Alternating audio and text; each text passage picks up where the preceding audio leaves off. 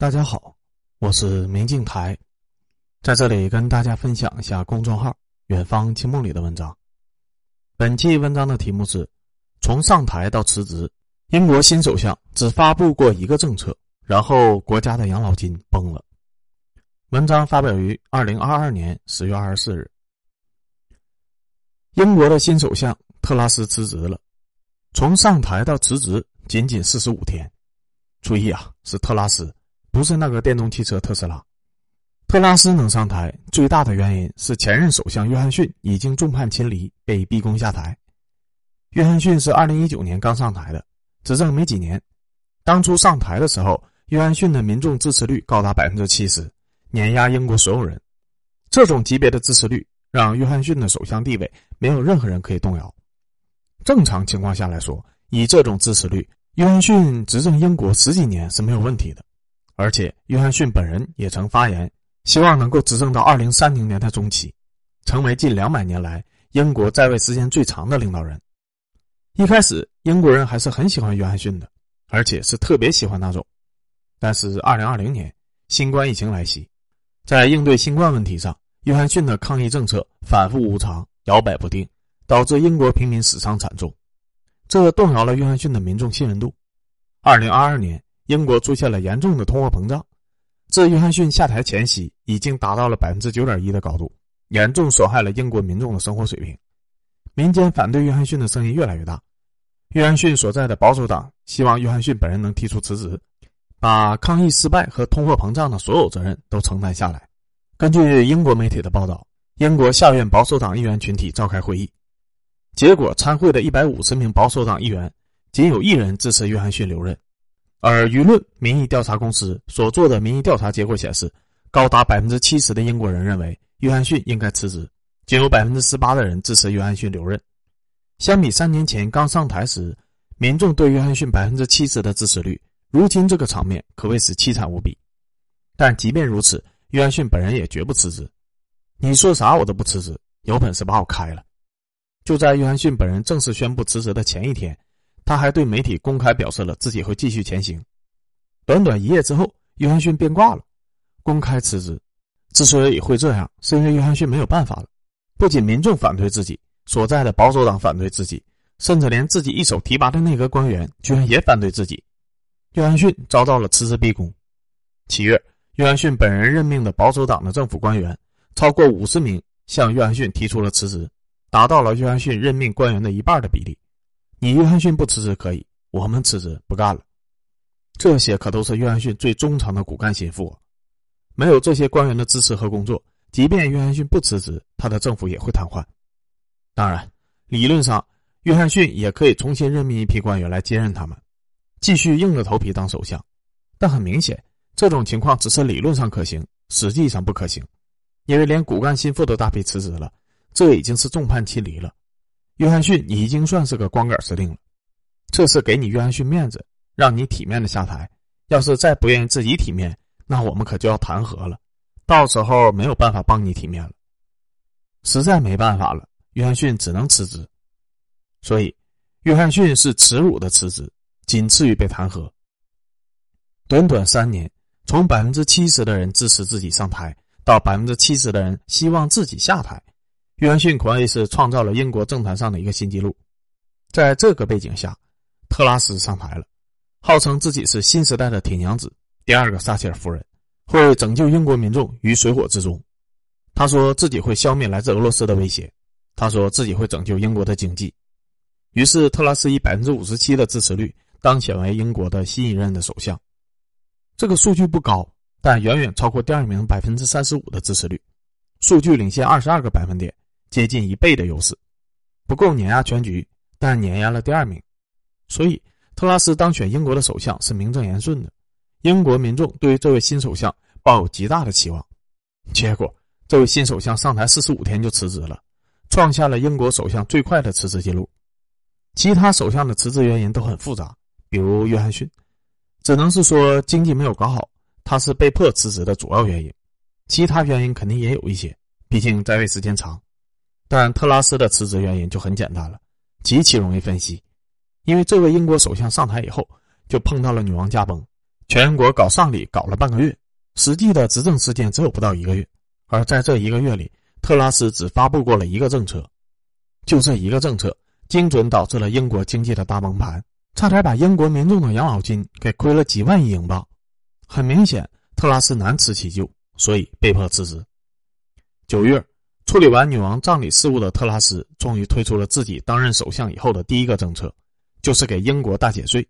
试图通过减税来恢复英国经济的健康，而这也是他竞选时给民众的承诺。特拉斯把这个称作为“迷你预算案”，具体计划是把最高个人所得税从百分之四十五下降至百分之四十，把基本所得税率从百分之二十下降至百分之十九，取消约翰逊制定的把公司税从百分之十九上调至百分之二十五的计划，降低首次置业者的房产税，降低股息税。承诺放松监管的条例，冻结酒类税，成立新的低税投资区等等。这是英国五十年来最激进的减税计划。一系列的减税措施会共计减少英国政府的税收五百五十亿英镑，而特拉斯所领导的英国政府会节衣缩食，降低政府的开支，把这五百五十亿英镑省出来，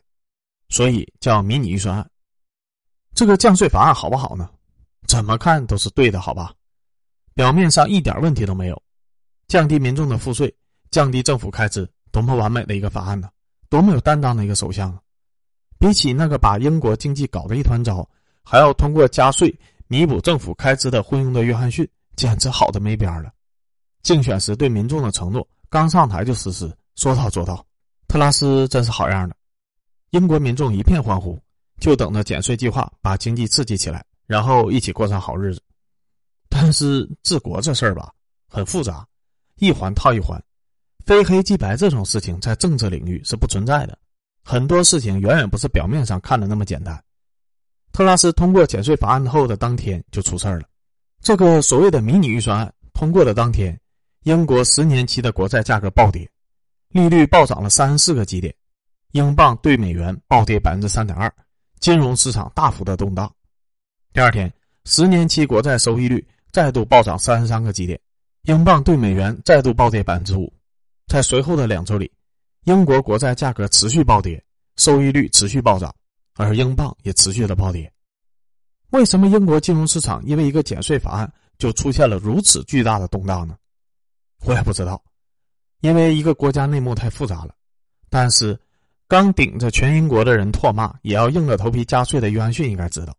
总之，英国资本市场不信任这个迷你预算案，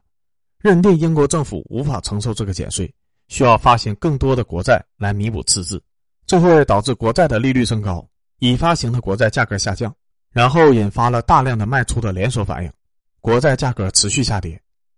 养老金作为国债交易的大户，受损最为严重。在国债价格持续暴跌了半个月之后，英国的养老金接近了爆仓的边缘。英国长期实行低利率环境。而常年通胀，为了保证民众的养老水平，养老金需要的增值率远超过正常利率。为达到这一看起来不可能实现的目标，英国的养老金基金进行了一系列的投资，购买了大量的国债、收租型房产和股权。但这些依然不足以支持养老金需求的年增值率水平。于是，英国有大量的养老金实行了负债驱动型的投资策略，也就是 LDI 型养老基金。二零二一年，英国养老资金共计四点二万亿英镑，使用 LDI 策略的养老金资产为一点六万亿英镑，是一个天文数字。假定养老基金要在三十年以后支付一百万英镑，那去购买一个三十年到期的国债，收益率为百分之二点五，今天只需要支付四十八万英镑就可以了。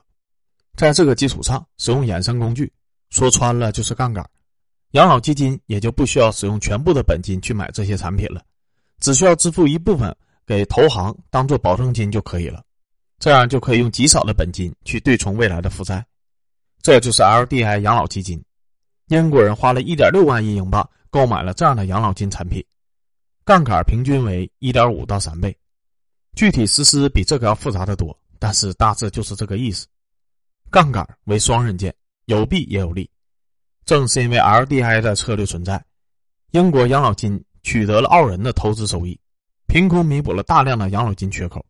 其收益率是上新闻报道时羡慕中国的那种。中国有大量社科类专家教授撰写了大量的论文，写中国应该学习英国的养老金改革，类似的论文一收一大把。这个曾经被中国的一大票社科专家教授捧为学习对象的英国养老金，今年九月崩盘了，因为特拉斯国债收益率不断的升高，账面价格不断的下跌，而英国养老金持有的这些国债都是带杠杆的，每天收盘前必须要补足保证金。在国债一路下跌的这半个月里，每天交易员们都必须闭着眼睛卖国债，卖完了国债卖股票，卖一切能卖的流动资产，在收盘前补足保证金，否则第二天开盘就会触发清仓指令。除了收租型的房产和封闭式的股权基金卖不掉，英国的养老金基本上已经把能卖的都卖了，而养老基金越卖，国债和股票的价格也就越低，而越来越低的价格。会逼迫养老基金继续出卖手头的国债股票，以凑够钱来补足保证金，市场流动性陷入了死亡循环。到最后三天，英国金融市场的流动性已经彻底枯竭了，做市商全部资金链断裂，一年期利率互换的买卖交易点上升了一百倍，市场彻底失去了流动性。九月二十七日晚，多家 LID 型养老基金联名正式告知英国央行，自己已经卖光了所有能卖的资产。尽一切努力后，依然无法补足保证金，清盘程序已经触发。如果央行不管，九月二十八日一开盘，养老基金所有的资产都会被强制卖出。届时，全英国多达一点六万亿英镑的养老金，它的资产就会被清零。九月二十八日，英国央行宣布出手，投入六百五十亿英镑的资金买入英国国债，并表示自己将在未来两周内无限量的购买英国长期国债。这个动作稳定了英国国债的价格，当天就导致英国三十年期国债收益率下跌一百多个基点，把英国养老基金拉到了包仓线之上。随后，英国首相特拉斯宣布取消减税计划，并重新恢复约翰逊增加公司税收的计划。但目前，英国三十年期国债它的收益率依然在四点五左右，和健康值百分之三差距仍然有一百五十个基点。这次金融市场的巨震。短短半个月里面，英国的养老基金损失了五千到六千亿英镑，相当于每个英国人损失了一万英镑。而特拉斯的减税计划，即便完美实施，每年的减税额也不过五百五十亿英镑。这他妈叫什么事儿啊！我真是做梦都没有想到，把你选上台以后，你居然能刚刚上来就把天捅出一个大窟窿。特拉斯，你还我养老钱，那可是我的一万英镑。就这样。特拉斯上台后，仅仅推行了一个政策，就精准的弄崩了英国金融，差点让英国的养老金爆仓，迫使英国央行救市，最终导致每个英国人损失了一万英镑。随后，特拉斯主动废掉了自己上台以后推行的这唯一的政策，然后英国的通胀率继续飙升，如今已经逼近了百分之十，整个经济变得越来越烂，甚至连续恶化的趋势都没有被止住。英国人民对此极其的不满。爆发了强烈的抗议，除了把英国经济搞崩以外，特拉斯还和几个世界大国全部都闹僵了。政治家之间一般都是花花轿子人抬人，轻易的不会说另外一个人的坏话。但特拉斯做了一个奇迹，刚上台就让几个大国当众怼他。中国外交部发言人在公开场合说特拉斯严重缺乏常识。俄罗斯外交部长在公开场合说特拉斯，我在和聋子和瞎子谈话。美国总统拜登手拿着冰淇淋对记者说：“我不是唯一认为特拉斯犯错误的人，迷你预算案是一个错误。同时得罪了中俄已经很了不起了，特拉斯居然做到了同时得罪中俄美，真厉害呀！除此之外，在乌克兰问题和北溪管道问题上，特拉斯和法国、德国分歧也非常大，因此法德对特拉斯也颇有微词。”法新社的特约评论员田德文说：“一个政治家能在四十四天内同时得罪欧盟、俄罗斯、中国和美国，其实也挺不容易的。但特拉斯他做到了。当个首相能当成这样，也是绝了。保守党内很多人都劝特拉斯辞职，不少国会议员甚至当众要求特拉斯辞职，但特拉斯坚决不同意。他说自己的政策没有问题，是金融市场的反应过度了。反正我没错。”错的是全天下。很显然，这种解释英国的选民并不认可。根据英国媒体的民调，在特拉斯辞职前夕，民众对这位新首相的支持率只剩下百分之十了，而反对率高达百分之八十，净支持率为负的百分之七十，破下了英国首相的记录。这是一个比约翰逊还要惨得多的众叛亲离。之所以还没有遭到集体辞职逼宫，完全是因为特拉斯的任期时间还是太短了，还没来得及集体辞职而已。但是众叛亲离之后，特拉斯遭到了选民的反对、保守党的反对、国会议员的反对，以及自己亲手任命的诸位大臣的反对。十九日，特拉斯辞职的前一天，英国议会出现了推搡事件，诸位议员们拒绝入场，被保守党内政大臣用推搡强迫的方式将议员赶入场。这意味着首相遭到了几乎全体议员的不信任。推搡事件发生十二个小时以后，特拉斯宣布辞职。在特拉斯辞职以后，BBC 发文称，这距离特拉斯就任首相仅四十五天，他也成为了英国历史上上任时间最短的首相。而英国经济学人嘴更损，发文称，特拉斯任期还没有生菜的保质期长。其他的英国媒体人对特拉斯的态度全部都是嘲讽为主。俄罗斯联邦安全会议副主席梅德韦杰夫在社交媒体上说。诺贝尔经济学奖应该颁给特拉斯，以表彰他以最快的速度让英国国家经济崩溃。俄罗斯驻华大使馆官方还在中国的微博特地发了个图片，对特拉斯进行了嘲讽。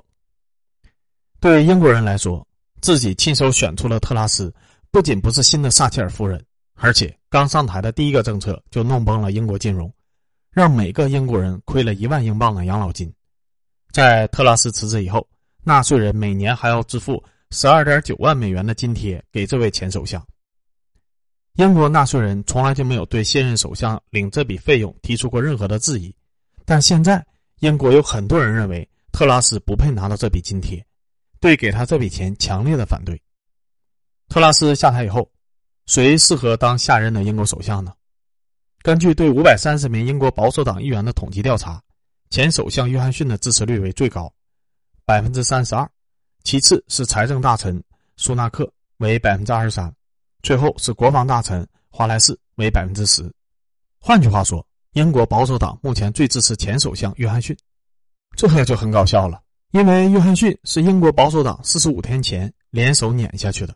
没有英国保守党的联手辞职逼宫，约翰逊不至于狼狈下台。让约翰逊下台是保守党的选择，让特拉斯上台也是保守党的选择。如今，要是保守党选择让废首相约翰逊复辟，那就实在是太离谱了。曾经碾压工党、深受英国人民拥护、被授予单独执政地位的保守党，我看这是要送工党一个重新崛起的机会啊！这个月底，英国就可以选出新任首相了，我倒是要看看究竟会谁当选。但不管是谁，我都觉得还是特拉斯当英国首相最合适。我是真心不希望特拉斯下台。因为想找一个比特拉斯更傻的，那可真是不容易啊。